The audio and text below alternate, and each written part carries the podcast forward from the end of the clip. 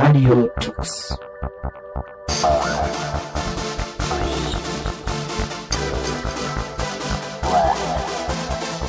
The German Linux Radio, the German Linux Radio.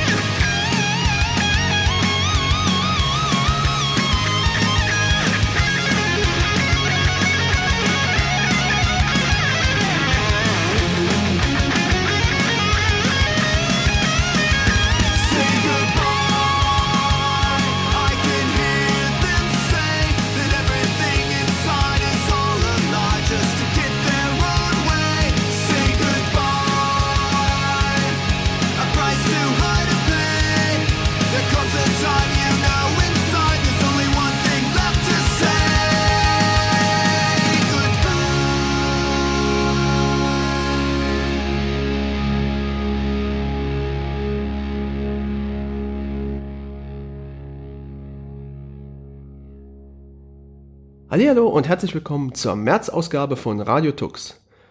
Puh, der März war ja schon ein ziemlich aufreibender Monat, gerade was das Thema Urheberrechtsreform hier im speziellen Artikel 13 angeht. Ich hoffe, dass viele von euch, so wie wir, an den Demonstrationen teilgenommen haben. Und auch wenn wir als Netzgemeinde jetzt hier erst einmal den Kürzeren gezogen haben, bin ich davon überzeugt, dass wir hier ein Zeichen gesetzt haben. Nichtsdestotrotz dieser ganzen Ereignisse haben wir versucht, auch wenn es zeitlich doch etwas knapp war, für euch eine Sendung zusammenzustellen. Und weil ich auch gerade hier das Zepter in der Hand habe, möchte ich gerne auch gleich mit Ludo anfangen. Wer sich an die Januar-Ausgabe erinnert, der weiß, dass ich dort ja den neuen Release von Kodi 18 vorgestellt habe, welches unter anderem eine Integration von libretro mitbringt, damit ihr direkt aus Kodi heraus via Emulator eure alten Games zocken könnt.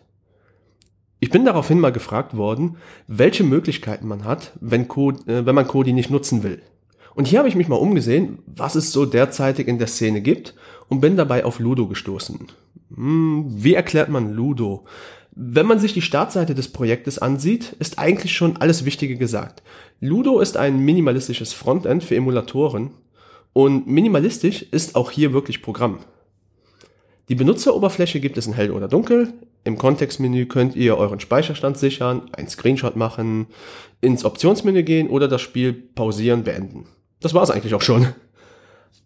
Ähm, auch die Auswahl der Emulatoren ist sehr minimalistisch. Anders als zum Beispiel bei Kodi, wo ihr für mehrere Zielsysteme, zum Beispiel das Super Nintendo Entertainment System, mehrere Emulatoren Kerne auswählen könnt, liefert Ludo exakt einen mit. Und auch was die Codebasis angeht, so beteuert der Entwickler, gilt das Prinzip des Minimalismus. Verfügbare Plattform, Linux, macOS und Windows. Also nur für drei Systeme. Das muss allerdings nicht schlecht sein. Um das zu verstehen, habe ich einen Vergleich mit RetroArch herangezogen, das ich euch leider äh, noch nicht in aller Ausführlichkeit vorstellen konnte.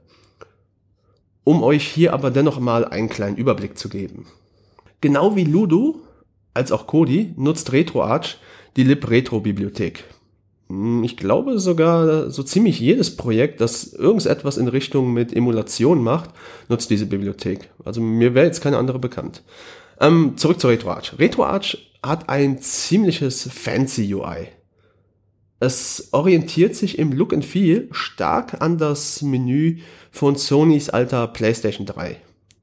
Konfiguration gibt es hier sogar in Masse. Black Frame Insertion, Refresh Rate, Frame Delay, Scalers, Treiber für verschiedene Controller. Die Liste ist verdammt lang und dürfte so ziemlich auch jeden, der sehr ambitioniert beim Thema, beim Thema Retro Gaming ist, glücklich machen. Dazu kommt, dass RetroArch für verdammt viele Plattformen zur Verfügung steht. Also nicht nur die üblichen Kandidaten wie Linux, macOS und Windows, nein, auch Android, iOS oder auch für den Apple TV gibt es einen Port. Und ich glaube, an dieser Stelle dürfte jetzt auch so langsam klar sein, wo die Unterschiede sind. Ludo konzentriert sich auf wenige Plattformen und bringt nur Kernfunktionalitäten mit, um vor allem Beginnern äh, ein stabiles Frontend zu liefern und nicht zu überfordern. Ich habe es selber immer wieder festgestellt, wenn man sich mit dem Thema Retro Gaming und diversen Do-it-yourself-Anleitungen beschäftigt. Kopiere dies, stelle das ein, nicht selten ist der Einstieg in die Retro-Gaming-Welt ein komplexer Prozess, der vor allem Einsteiger schnell überfordern kann. Dem nimmt sich Ludo mit seinem Minimalismus tatsächlich an. Wer jetzt aber glaubt, dass äh, Ludo so minimalistisch ist, dass man beim Spielen zu viele Abstriche machen muss, der kann beruhigt sein. Wie bereits erwähnt, nutzt Ludo ja auch Libretro. Und die Art und Weise, wie Ludo eben mit äh, jener Bibliothek kommuniziert, ist dieselbe, wie sie zum Beispiel RetroArch benutzt. Auch die Funktionsweise zum Scannen eurer Spiele, um äh, eure Sammlung zum Beispiel mit Metadaten wie Covern, Erscheinungsdatum, Inhalt, äh, Inhaltsverzeichnis oder Inhaltsangabe und Co. zu versehen, ist dieselbe. Dennoch äh, gibt ein paar Nachteile will ich euch äh, hier auch nicht verheimlichen. Ludo ist ein sehr junges Projekt, liegt aktuell zum Zeitpunkt dieser Aufnahme in Version 0.56 vor. So dass es äh, von der Stabilität hier und da immer mal wieder kleinere Probleme geben kann. Ähm, vor allem äh, die Windows-Version habe ich äh, auf einem Windows 10 System auf Teufel komm raus nicht starten können. Also egal was ich versucht habe, selbst äh, äh, das ganze Go-Environment, was ich aufgesetzt habe, um es selbst zu kompilieren, hat nichts gebracht. Also da werde ich definitiv noch mal schauen müssen, wie es aussieht. Unter Linux hatte ich jetzt dagegen keine Probleme. Auch das Ludo OS, ja, es gibt tatsächlich auch eine äh, OS-Version für PC und die Raspberry Pi, äh, hatte hier und da ein paar Probleme, den Controller zu erkennen, beziehungsweise überhaupt den X-Server zu starten. Da war dann auch erstmal totes Gleis. Also das ist ähm, für Einsteiger dann natürlich in dem Moment auch ein bisschen frustrierend. Deshalb hm, muss man hier ein bisschen äh, Vorsicht walten lassen. Was ist mit neuen Features? Ich meine, das ist ein Open Source Projekt, es gibt einen GitHub-Tracker, ihr könnt also GitHub-Issues äh, aufmachen. Prinzipiell möglich, aber der Entwickler beteuert auf seiner Seite immer wieder, äh, den Code relativ schlank halten zu wollen. Das heißt im Grunde, wenn es nicht wirklich für den Betrieb notwendig ist, wirds Feature wahrscheinlich nicht reinkommen. Ähm, für wen ist Ludo jetzt also? Naja, wenn ihr zum Beispiel Einsteiger im Thema Retro Gaming seid, mal ab und zu ein altes Spiel zocken wollt oder einfach eine schlanke Oberfläche ohne viel Bling Bling favorisiert, dann seid ihr hier tatsächlich richtig. Wollt ihr aber das Beste aus dem Thema Retro Gaming herausholen, wirklich mit super Controller Support, mit allen möglichen Emulatoren, die es gibt, mit Flexibilität, äh, mit äh, fancy UI und allem drum und dran, dann empfehle ich euch tatsächlich eher Retro Arch oder vielleicht auch mal bei Kodi 18 und Konsorten nachzugucken. So, kommen wir nun vom Spielbereich zum Internet. Die Grundidee des Internets war es ja, dass alles nach Möglichkeit dezentral sein sollte. Allerdings haben sich in den letzten Jahren vor allen Dingen soziale Medien stark etabliert, die aber von äh, Unternehmen in der Regel kontrolliert werden. Da diese wiederum natürlich in irgendeiner Form Gewinne damit machen wollen, werden diese sozialen Medien, sollten sie nicht mehr rentabel sein oder aus welchem Grund auch immer, stillgelegt. So im Falle Google Plus. Dass es aber auch anders geht, das zeigt Mastodon. Und was das genau ist und wie das funktioniert, das wird euch Leszek jetzt mal erklären. Wir bleiben beim Thema, was ich bereits schon oder was wir bereits schon in der letzten Folge angesprochen haben, im letzten Monat angesprochen haben. Wir bleiben bei dezentralen Netzwerken und wollen uns äh, diesmal ein wenig um Mastodon kümmern. Eines der zentralen Netzwerke, das in den letzten Jahren so richtig geboomt hat und was, glaube ich, für den einen oder anderen doch ziemlich interessant sein könnte, gerade auch vor dem Hintergrund, dass jetzt Google Plus eingestellt wird.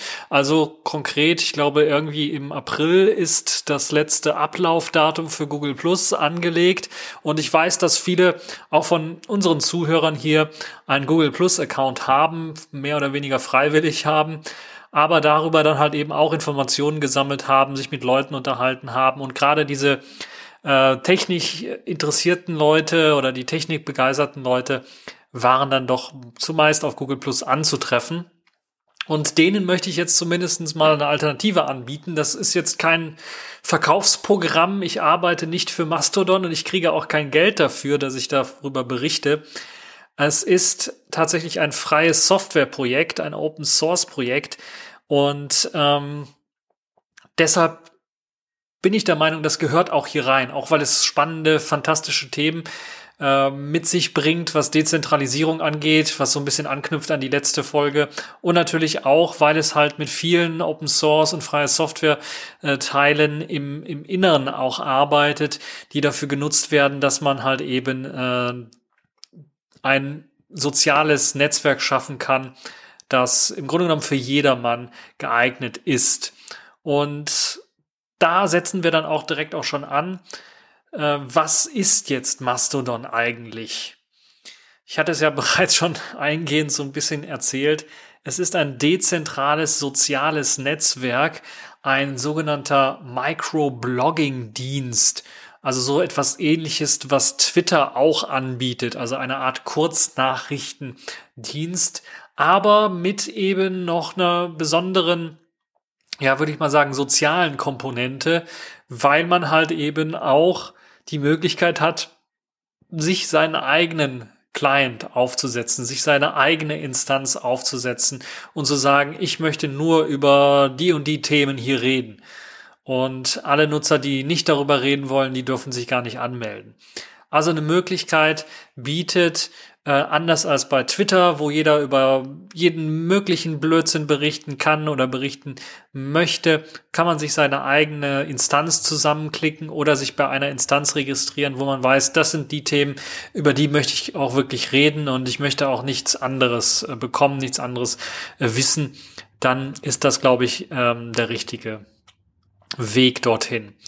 Ähm, man kann also seine eigene Instanz erzeugen. Das ist das Besondere an Mastodon. Man ist also nicht angewiesen auf einen bestimmten Dienst. Und das ist auch das Besondere im Gegensatz zu Google Plus. Wir kennen ja die Google-Geschichten, die angefangen haben schon vor paar Jahren, die ziemlich interessant waren. Ich kann mich zum Beispiel noch erinnern, dass ich eine Zeit lang Google Wave benutzt habe. Und äh, sicherlich wird der eine oder andere davon auch gehört haben, es vielleicht auch benutzt haben. Und das hat halt eben dann irgendwann mal dazu geführt, dass man sich dran gewöhnt hat, dass es Spaß gemacht hat. Die Features haben einem gefallen, aber dann hat Google gesagt, ja, wir machen kein Geld damit, wir können da nicht richtig was Geld verdienen mit oder es war ein interessantes, spannendes Projekt, aber jetzt machen wir was anderes, wir stellen das ein. Und das ist halt ein Problem, selbst in dieser, ja, sagen wir mal, Beta-Version, so hat es Google ja dann auch immer genannt, war es doch ein ziemlich nützliches Werkzeug und äh, ich habe das mit meinen Kollegen und Freunden dann doch eingesetzt und es hat richtig Spaß gemacht, das auch einzusetzen. Und ja, schade, dass es eigentlich gestorben ist. Also hätte ich eigentlich gerne weiter genutzt. Und das ist halt der große Vorteil von Mastodon wenn ich eben ein dezentrales Netzwerk habe, wenn ich die Möglichkeit habe, freie Software herunterzuladen und auf meinen eigenen Server zu installieren, dann gibt es nicht mehr die Gefahr, dass einfach ein großer Konzern hingeht und sagt, ja, wir haben da zwar was entwickelt, aber wir haben da keinen Bock mehr drauf und löscht das Ganze. So wie das jetzt Google zum Beispiel mit ihrem Google Plus sozialen Netzwerk auch macht, wo halt eben Leute schon Freunde verknüpft haben oder äh, interessante Themen abonniert haben und so weiter und so fort. Äh, und jetzt nach ein paar Jahren sagt Google, nö, das war's jetzt. Und dann sind natürlich die Leute, die auf Google Plus sind, schon doch ziemlich angesäuert äh, davon, dass Google diese Entscheidung getroffen hat. Nicht zu Unrecht gab es ja dann auch Protestaktionen und Leute, die auch versucht haben, Google Plus irgendwie zu retten. Aber ja, das Kind ist in den Brunnen gefallen. Es wird wahrscheinlich jetzt nicht gerettet. Es macht halt nicht genügend Gewinn für Google und aus dem Grund fliegt es einfach raus.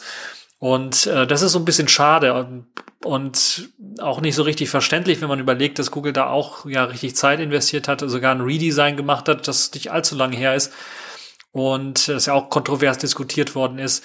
Und aus diesem Grunde ist es, glaube ich, sich äh, sehr nützlich, sich dann mal nach Alternativen umzuschauen, die nicht so einfach aufgegeben werden können. Denn selbst wenn jetzt der zentrale Entwickler sagt, äh, ich habe keinen Bock mehr auf Mastodon, ich will da nicht mehr weiterentwickeln oder ich mache meinen Server zu oder ich habe da irgendwie, es kam nicht genug Spenden rein, ich kann das nicht mehr bezahlen und der Server wird dicht gemacht, stirbt Mastodon selber nicht, wenn man ja seinen eigenen Server bei sich eventuell sogar zu Hause aufsetzen kann, je nachdem, wie schnell man dann eine Internetverbindung hat, sollte das dann auch durchaus gehen. Oder man kann sich seinen eigenen Server kaufen und sich seine eigene Instanz drauf aufsetzen und es verschwindet nichts.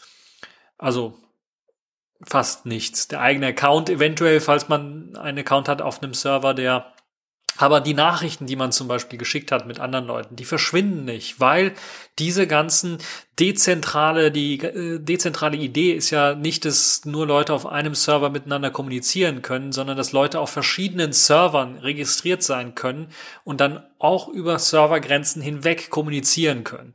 Und das ist wirklich eine richtig tolle Idee.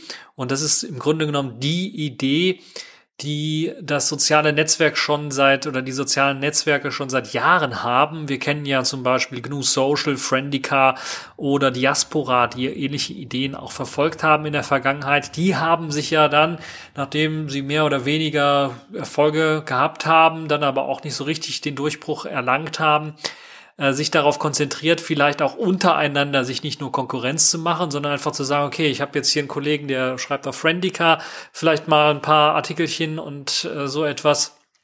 Und ich selber auf Diaspora, ich möchte aber trotzdem das Ganze lesen, ich möchte ihm trotzdem Antworten schicken können. Also da müssen wir doch irgendwie ein Protokoll schreiben, damit das auch über diese verschiedenen dezentralen Netzwerke hinweg äh, ein, ein Standard gibt, womit man kommunizieren kann. Und den hat man dann geschaffen, den Standard. Im Grunde genommen mehrere Standards, muss man jetzt äh, dazu sagen. Ihr kennt das, äh, ihr kennt das XKCD dazu da sicherlich auch schon. Äh, und diese ganzen dezentralen Dienste fallen dann unter dem Begriff Föderation. Hat jetzt nicht so viel mit Star Trek zu tun, obwohl, ja, so ein bisschen, glaube ich, hat das damit auch was zu tun, würde ich mal behaupten. Kommt nämlich aus einer Nerd-Ecke. Und ähm, das soll im Grunde genommen nur sagen, dass eben diese Dienste untereinander kommunizieren können. Und dazu zählen eben nicht nur Social, ähm, soziale Netzwerke, Social Networks, sondern auch andere Dienste, wie beispielsweise, ja gut, die im weitesten Sinne auch zu sozialen Netzwerken gehören, wie beispielsweise Video-Upload-Dienste, alias, alias äh, PeerTube zum Beispiel. Und ja, die Geschichte ist halt eben die, die auch Mastodon ausmacht und äh, die es eben auch so interessant macht für viele Leute und äh, auch das gesamte Fediverse, so könnte man das auch äh, nennen, also die ganze Föderation und alle äh, beteiligten Projekte in dieser Föderation sind sehr, sehr spannende Projekte. Kann ich euch nur empfehlen, da auch mal reinzuschauen. Eventuell werden wir uns da auch noch ein paar andere Sachen in der Zukunft mal anschauen.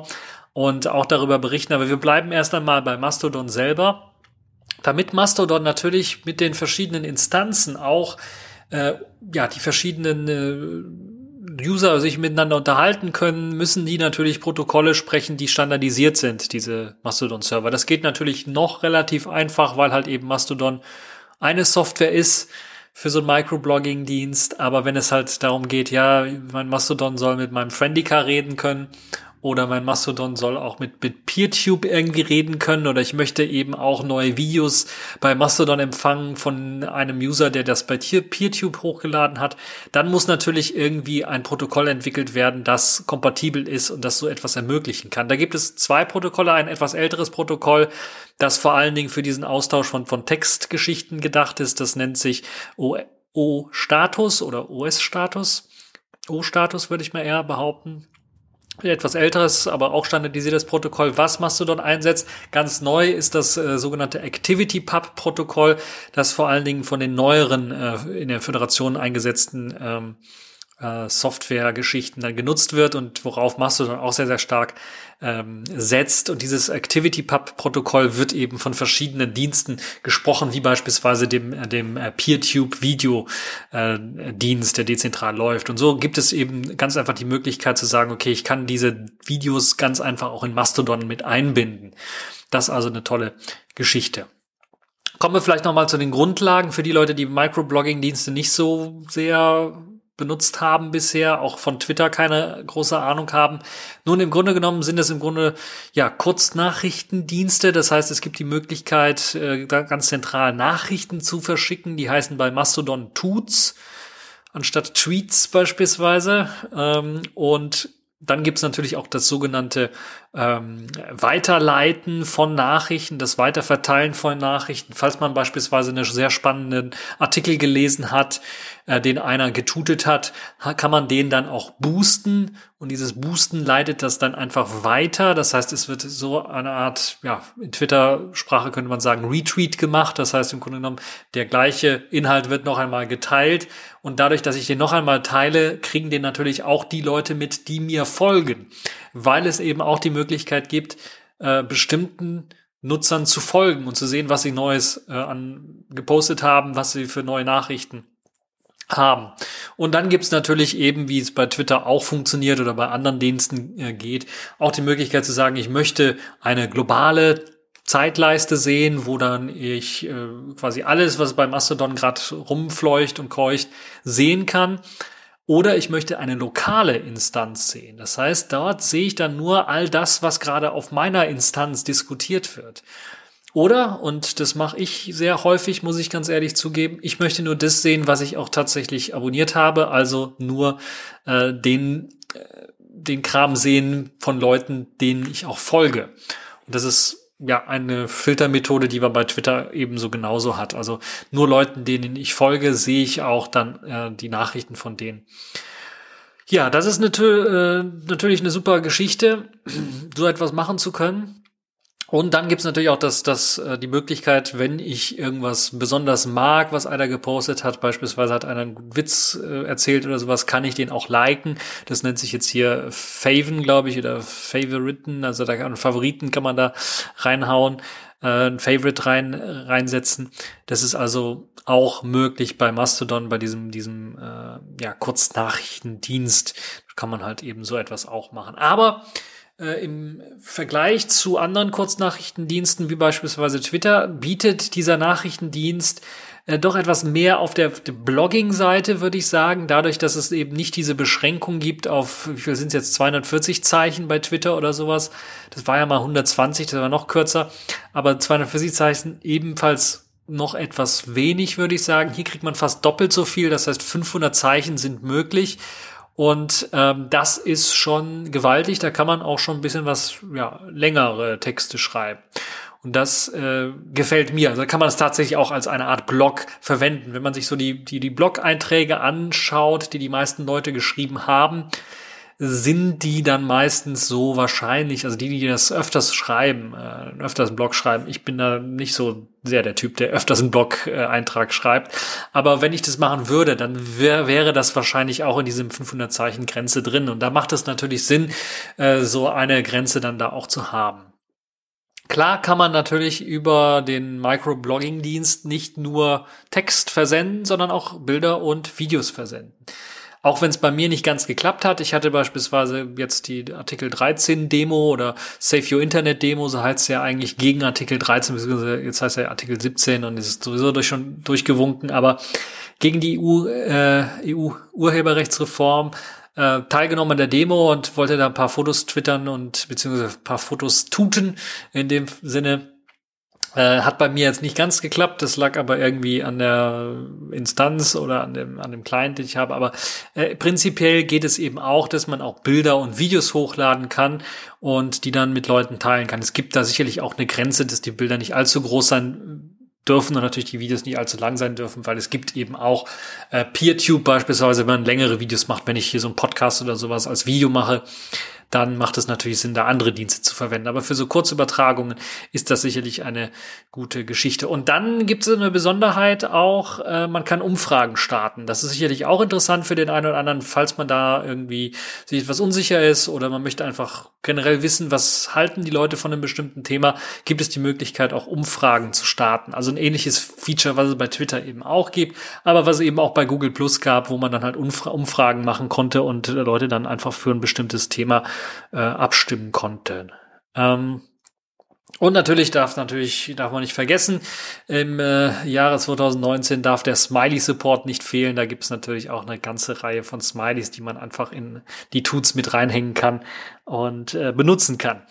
Ähm, wie gesagt, es gibt eine öffentliche Timeline, die wird geteilt zwischen den verschiedenen Instanzen, also dort zusammengerechnet. Man kann bei jeder Instanz sagen, ob man das überhaupt machen möchte. Man kann auch sagen, ich möchte nicht mit anderen Instanzen irgendwas teilen. Äh, dann wird das eben nicht geteilt, dann kann man eine private Instanz im Grunde genommen aufrechterhalten. Das ist vielleicht interessant für Leute, die so etwas in der Firma einsetzen wollen. Ähm, oder halt in einem etwas engeren Familienkreis oder sowas, dann kann man das äh, durchaus auch so machen. Und es gibt natürlich die lokale Instanz äh, Zeitleiste, die einem eben von der Instanz, wo man angemeldet ist, eben nur die äh, Berichte oder die, die, die Kurznachrichten anzeigt. Dann gibt's aber auch ähnlich wie bei Twitter die Möglichkeit, natürlich verschiedene Themen herauszufiltern, also nicht nur nach Benutzern herauszufiltern, sondern auch nach Themen herauszufiltern. Dazu werden die berühmten Hashtags verwendet, also das Raute-Symbol und dann ein Begriff dazu, wonach man dann natürlich auch äh, herausfiltern kann, bestimmte Themen. Äh, beispielsweise auf der Demo Save Your Internet habe ich das gemacht mit dem Hashtag Save Your Internet und konnte dann dort halt eben den Content von anderen Leuten, von anderen Demos an dem Tag sehen. Ähm, das ist also auch eine sehr interessante Geschichte und ein, ein, ein ja, glaube ich, sehr familiäres ähm, Herausfiltern. Es gab ja auch, gibt ja auch sowas ähnliches äh, bei, bei Google Plus gab es auch ähnliche Filterfunktionen.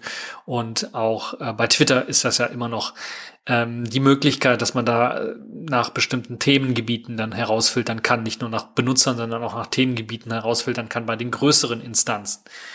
Das ist also durchaus möglich und ähm, natürlich gibt es auch neben diesen Möglichkeiten, ähm,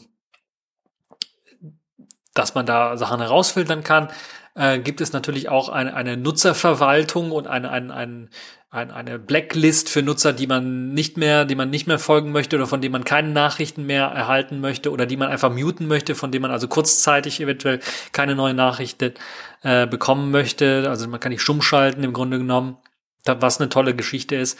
Aber es gibt auch eine, eine sehr ja, innovative Geschichte, die ich jetzt so bei anderen Plattformen nicht in der Art gefunden habe. Das ist nämlich so eine Art Content Warning System, also Inhaltswarnungssystem könnte man auf Deutsch sagen. Also die Möglichkeit zu sagen, ich schreibe jetzt hier einen bestimmten Text, der soll aber den Leuten nicht sofort in der Zeitleiste angezeigt werden, sondern erst nachdem sie ähm, auf einen kleineren Text, der hinweist, dass bei dem Inhalt geht es um das und das, angezeigt wird. Das ist gerade bei längeren Inhalten eventuell oder wenn es beispielsweise um Politik geht, wenn es beispielsweise natürlich auch um hier Not Safe for Work Geschichten geht, äh, wer macht so eine Inhaltswarnung Sinn, aber es ist nicht nur limitiert darauf, sondern kann halt eben frei gewählt werden. Man kann frei sagen, okay, ich mache eine kleine, man kann also zum Beispiel sagen, ich mache eine kleine, kleine kurze Inhaltsangabe, worum es in meinem Text geht, mit ein, zwei Worten und den großen langen Text, den packe ich dann, dann drunter. So, dann muss das nicht jeder direkt lesen, sondern erst wenn er gesagt hat, okay, das, darum soll es also gehen und dann klickt man drauf. Also so ein Content-Inhaltswarnungssystem macht auf jeden Fall sehr, sehr viel Sinn wenn Leute beispielsweise über die CDU herziehen, über die SPD herziehen, also Politik äh, beispielsweise allgemein herziehen, über irgendwas nochmal EU-Urheberrechtsgedöns und man hat keinen Bock, das nochmal zu lesen und äh, die Schmerzen nochmal äh, zu erleiden, dann kann man das einfach sagen, okay, das, das äh, möchte ich nicht haben. Also so kann man natürlich dann auch noch mehr viel Sachen äh, rausfiltern, äh, die man eventuell nicht haben möchte. Das ist also auch eine sehr, sehr ähm, gute Idee. Dann natürlich gibt es aber auch noch die Möglichkeit, private Nachrichten zu verschicken, beziehungsweise, na, was heißt privat? Man kann also auch sagen, okay, ich habe jetzt hier eine Nachricht, die möchte ich nicht, dass die in der öffentlichen Zeitleiste erscheint oder in der lokalen Zeitleiste erscheint. Die soll nur meinen Followern, also allen Leuten, die mir folgen, die mich abonniert haben, die sollen die Nachricht sehen können. Kein anderer soll die Nachricht sehen können. Das also auch eine sehr interessante Geschichte und auch eine sehr gute Geschichte, wie ich finde ähm, wenn man halt eben keine Allgemeinheit rausposaunen möchte, wenn man gerade was, was weiß ich, eine Party plant oder sowas mit einer begrenzten Anzahl von Leuten, nur den Followern, die man hat, dann macht das ordentlich viel Sinn, dass man so etwas zum Beispiel macht und dass das nicht irgendwie in der öffentlichen Zeitleiste reinpackt. Und natürlich geht es noch weiter in Sachen private Nachrichten, so dass man auch wirklich private Nachrichten so schreiben kann, dass nur derjenige, den man anschreibt, die Nachricht erhält und niemand anders. Und das Tolle an der Geschichte, an der Föderation auch wieder, an dem Dezentralen ist, derjenige muss nicht unbedingt auf meinem Server, auf meiner, auf der gleichen Instanz sein, wo ich jetzt gerade angemeldet bin, sondern kann auf irgendeiner anderen Instanz sein. Und die Nutzer können dann auch über diese Instanzgrenzen hinweg äh, identifiziert und auch dann äh, wenn sie identifiziert werden können, auch miteinander kommunizieren. Das funktioniert in einer Art ja E-Mail-ähnlichen Adressraum, der da einem gegeben wird, der dann mit Add, Nutzername, Add, Instanz ähm, eingeleitet wird oder so, so sich dann ähm, darstellt. Und das ist also auch eine ziemlich interessante Geschichte. Natürlich sieht es grundsätzlich auch, muss man natürlich grundsätzlich sagen, es sieht so aus, dass natürlich diese Instanzen so konfiguriert werden müssen, dass sie natürlich auch äh, an dem Fediverse, an der Föderation teilnehmen. Es muss nicht unbedingt so sein, dass sie dann auch die lokale Zeitleiste äh, mit der globalen Zeitleiste teilen oder andersherum äh, sondern vielleicht nur Privatnachrichten oder sowas versenden können. Aber da muss es schon eben eine Brücke geben, ansonsten funktioniert das Ganze natürlich nicht. Aber das ist wirklich eine tolle Geschichte und so ist es, passiert es mir. Ich bin jetzt schon seit oh, mehr als einem Jahr, glaube ich, bei Mastodon angemeldet, dass ich da mit Leuten kommuniziere, auch, auch chatte. Ähm, was heißt chatte? Es ist ja kein Live-Chat, aber äh, Nachrichten austausche und man in eine Diskussion reinkommt, äh, die nicht auf der gleichen Instanz sind wie ich jetzt. Und ich, mir fällt das gar nicht auf, weil eben die Nachricht trotzdem ankommt bei mir. Das also auch eine, eine wirklich äh, gute Geschichte. Ja, ich habe schon gesagt, Nutzer können blockiert werden, sie können äh, stumm geschaltet werden. Also falls es da Probleme gibt äh, oder man da sich belästigt fühlt, gibt es natürlich auch Gegenmaßnahmen dafür. Es gibt natürlich auch für Inhalte, die weniger angebracht sind für eine Instanz beispielsweise, gibt es natürlich von der Community, gerade wenn es in der öffentlichen Zeitleiste ist oder in der lokalen Zeitleiste zu finden ist, also öffentlich geteilt worden ist, die Möglichkeit, äh, anstößiges Material auch zu melden und das kann dann rausgefiltert werden. Es gibt also auch Moderatoren für jede Instanz selber, die die Möglichkeit haben, Leute dort zu blockieren oder Inhalte zu löschen. Das gibt es also auch. Da gibt es also einen Kontrollmechanismus. Das ist aber für jede Instanz immer unterschiedlich und im Zweifelsfall sollte man den Betreiber der Instanz darauf hinweisen, falls es irgendwie ein Problem gibt. Aber das ist äh, bei meiner Nutzung zumindestens noch nicht groß aufgefallen, dass es da irgendwelche Probleme gab ähm, oder irgendwelcher komischer, schmuddeliger Content äh, bei mir in der Zeitleiste aufgetaucht ist. Ja, äh, Filter für Wörter können aber auch angelegt werden und erstellt werden. Das heißt, im Grunde genommen habt ihr da ein sehr kräftiges Tool auch noch neben eben den Hashtags, wo nachher dann raussortieren könnt, was ihr bekommen wollt. Könnt ihr natürlich aber auch Wortfilter einbauen. Das heißt, wenn ihr bestimmte Tuts nicht sehen wollt, die bestimmte Wörter verwenden, könnt ihr das hier auch alles ähm, ohne großartige Probleme dann benutzen. Ähm, weiß jetzt nicht, wofür das unbedingt geeignet sein sollte, aber ist eben auch möglich, um das Ganze zu konfigurieren. Das Tolle an Mastodon ist, es ist freie Software. Es ist Open Source. Das heißt, jeder kann sich den Quellcode herunterladen, auf seinem Server installieren oder installieren lassen und eventuell Sachen anpassen, solange sie halt eben dann mit anderen Mastodon-Servern abgeglichen werden können, die Daten, äh, kann ich mir meinen eigenen Client zusammenbasteln. Ich kann mir meine eigene Web-App-Oberfläche zusammenbasteln, falls ich das möchte. Oder ich kann auf eine der, ja, berühmten Clients, die es bereits gibt, einfach darauf zugreifen. Es gibt zahlreiche Clients für verschiedene Betriebssysteme, äh, nicht nur die Desktop-Betriebssysteme wie beispielsweise Linux, sondern eben auch die mobilen Betriebssysteme, dort beispielsweise Selfish S, dort nutze ich die App Tutor, die seinen Dienst tut und das ziemlich, ziemlich gut und ordentlich und, und äh, ja, eine super App.